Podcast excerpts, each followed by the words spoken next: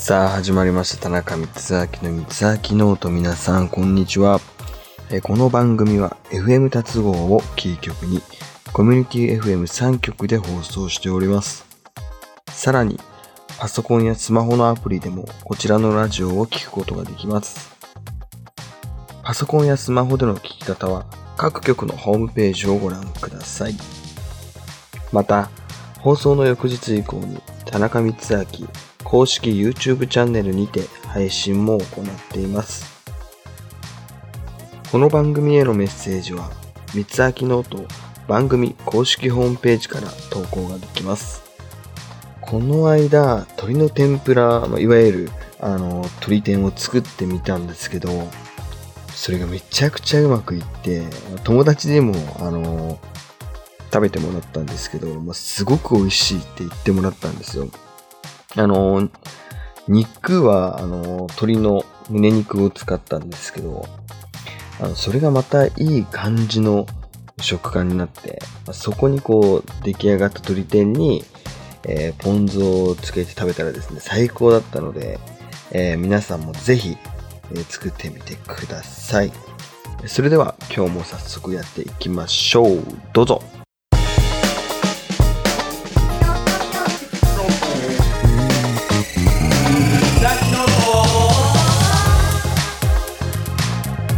はい、ということで今日もエンジン全開でやっていきたいと思います。えー、ここ最近また、えー、ピアノの弾き語りにですね、えー、ハマってまして、まあ、弾き語りのいいところって、こう、あの自分の伝えたいことをダイレクトにこう伝えたり、まあ、自分のテンポで歌ったり、まあ、届け届けたいこう言葉や思いを、まあ、新鮮なまま届けることができるんですよ。ピアノって今1音間違えるとものすごい、えー、目立つんですけども、そこがまたこう、ピアノの、なんて言うんですかね、こう、いいところであって、えー、弾き語りの良さでも、えー、ある気がしてハマっちゃうんですよね。もっともっとこう、ペラペラ弾けるように、え、なるのが最終目標なので、え、頑張っていきたいと思います。それではこの辺でお便りのコーナーに入っていきましょう。はい。えー、こちらのコーナーは田中光明がリスナーの皆さんの質問、そしてお悩みに答えていくコーナーです。それでは投稿をご紹介していきます。えー、まず一つ目ですね。10月18日は冷凍食品の日らしいのですが、最近食べて感動した冷凍食品はありますか？タルさんという方からいただきました。ありがとうございます。そうですね。最近食べて感動した。あ、あのー、まあ、僕、よくあの自炊をやってるんですけど、えー、最近朝ごはんも、えー、作るようになって、僕結構朝が苦手だったんですけど、その、まあ、自炊を通して、まあ、朝ごはんを作るっていう、この過程が生まれたことによって結構朝、えー、早く起きれるようになったので、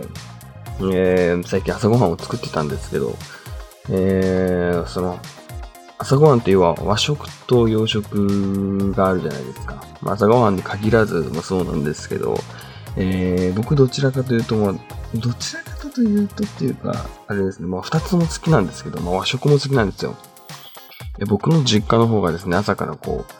えー、和食みたいな感じの朝ごはんだったので、ね、もちろん和食も好きですし、えー、まあ、洋食を最近は作ってるんですけど、えー、和食を作るときは大体もう本当に味噌汁ご飯、えー、鮭、えー、海苔納豆みたいな感じでいつもこう、日本の定番の和食を、え作ってるんですけど、洋食を作るときにですね、えー、スクランブルエッグとサラダとウインナーとベーコンとでトーストってやってたんですけど、最近ちょっと新しいえー、たまにウィンドウトーストも作るんですよ。あの前回言ったんですけど、えー、ウィンドウトーストっていうこうものすごい美味しい料理があるので、えー、ぜひ作ってみてください。えー、それと最近その、えー、まあ、自炊をもうちょっとこう朝の、なんて言うんですかね、えー、自炊のメニューのこうバリエーションを増やしていきたいなと思って、まあ、スーパーに行ったら、行って、たどり着いたのがハッシュドポテトだったんですよ。ハッシュドポテトってこう意外とえー、朝ごはんのようで意外と出てない家庭が多いのかなと思ったんで、まあ、これを機に、えー、僕も買ってみようと思ってハッシュドポテトの冷凍食品を買ったんですけど、あのー、最初開けた時ものすごい失敗したんですよ。で、それの失敗した原因が、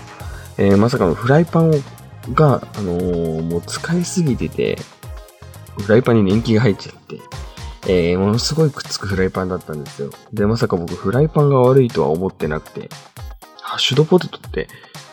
こんな揚げづらいんだっていう、こんな焼きづらいんだっていう、てか、こんな難しいんだっていう、もう本当に、ぐらい、フライパンにくっついちゃったんですよ。そのハッシュドポテトが。で、裏返すと、もうその表面が4分の、まあ、要は2分の1ぐらいは剥がれてる状態で、で、ものすごいショックをまあ、受けちゃったんですけど、まあ、フライパン変えて、そこからまたハッシュドポテトに調整したら、ものすごい、えー、綺麗に仕上がってですね、まあ、ハッシュドポテトってコツがあって、油を本当に、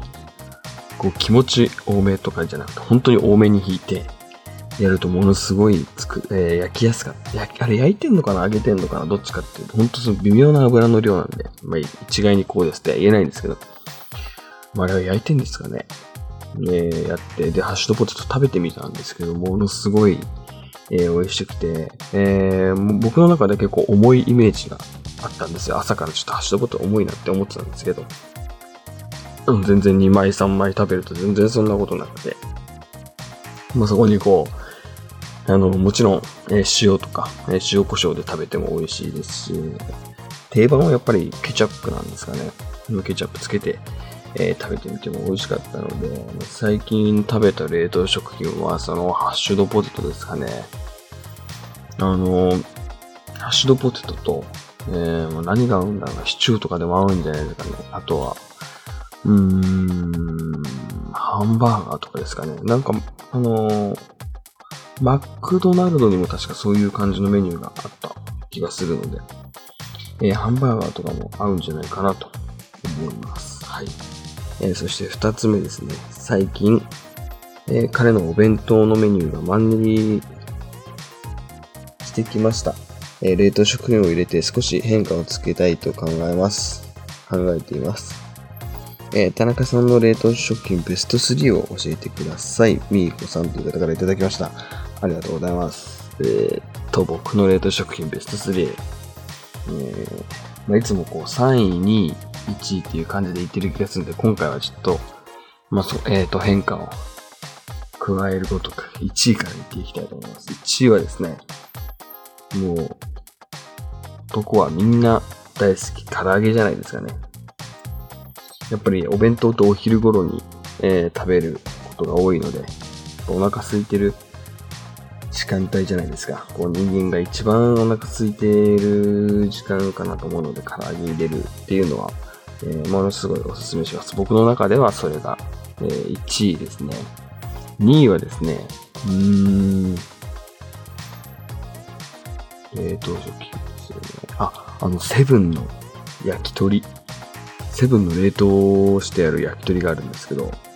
ものすごいご飯が進んで、ご飯と一緒に食べると、焼き鳥丼みたいな感じで、えー、いい感じにこうマッチしてくれるので、それを全然お弁当に入れて、まあいい意味でこう、変化が出る、あのー、マンネリ感を払拭できる、えー、具材の一つかなと思います。はい。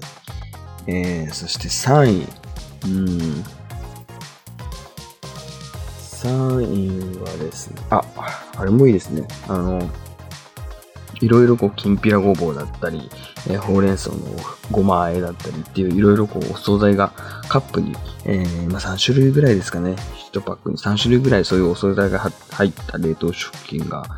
えー、あるんですけど、それをやっぱりこう、日によって変えることができるっていうメリットと、何よりこう、弁当に少し色味が加わって、えー、花を添えた感じになるので、えー、ぜひぜひおすすめのものかなと思います。で、ちなみにその冷凍、その、あの、お惣菜の冷凍食品って、電子レンジでチンしなくても、そのままこう、解凍せずに、えー、夏場、まあ、ちょっと涼しいんでちょっと解凍するぐらいが多分ベストかなとは思うんですけど、えー、全て解凍せずとも、こうお弁当に入れてお昼頃に食べると勝手に自然にこう解凍してくれて、なおかつ、こうお弁当の中身、中をですね、涼しくこう保ってくれるので、えー、そういう風な使い方もできるので、ぜひぜひ試してもらえたらなと思います。はい。えー、そして3つ目の質問ですね。最近の冷凍食品はよくできているなと感動したのですが、田中さんはこの冷凍食品があれば嬉しいという食品はありますか ?NM さんという方からいただきました。ありがとうございます。そうですね。えっと、結構気軽に食べられるステーキ。ねまあ、ちょっとこう、安価で、なんて低コストっていうんですかね。こう、売ってくれている、例えば松坂牛っていうまで言ったらあれなんですけど、そういうこう、リブロースステーキみたいな、こう、感じで、えー、手軽に食べられるステーキとかですかね。あとは、うーん、そうですね。うーん、冷凍カレーとか。うん、あと、解凍したら食べられるラーメンとか、そういうこう即席、本当の本当の意味でこう即席、えー、している電子レンジだけで、えー、食卓におかずが5品並ぶぐらいの、こう、もっと、今のこう冷凍食品ってやっぱり弁当向けの冷凍食品が意外とまだまだ多いのかなと思うので、そういう意味でもですね、もっとこう、まあ、主婦がって言ったらあれなんですけど、えー、男の一人暮らしの、えー、人でもですね、簡単にこう手軽に栄養を取れる、かつ、えー、すぐ出来上がるっていう、こう、時間も、えー、結構こう、スピーディーがあって、えー、作れるように、えー、そういう手軽な冷凍食品がもっともっと今後、えー、出てきたらいいかなと思います。はい。えー、まあ、こういう感じでですね、三つ秋ノートでは番組への、えー、お便りを募集しています。投稿方法は三つ秋ノート、えー、公式ホームページから投稿できますので、皆さん公式ホームページをぜひぜひ、えー、チェックしてみてください。えー、それでは以上、お便りのコーナーでした。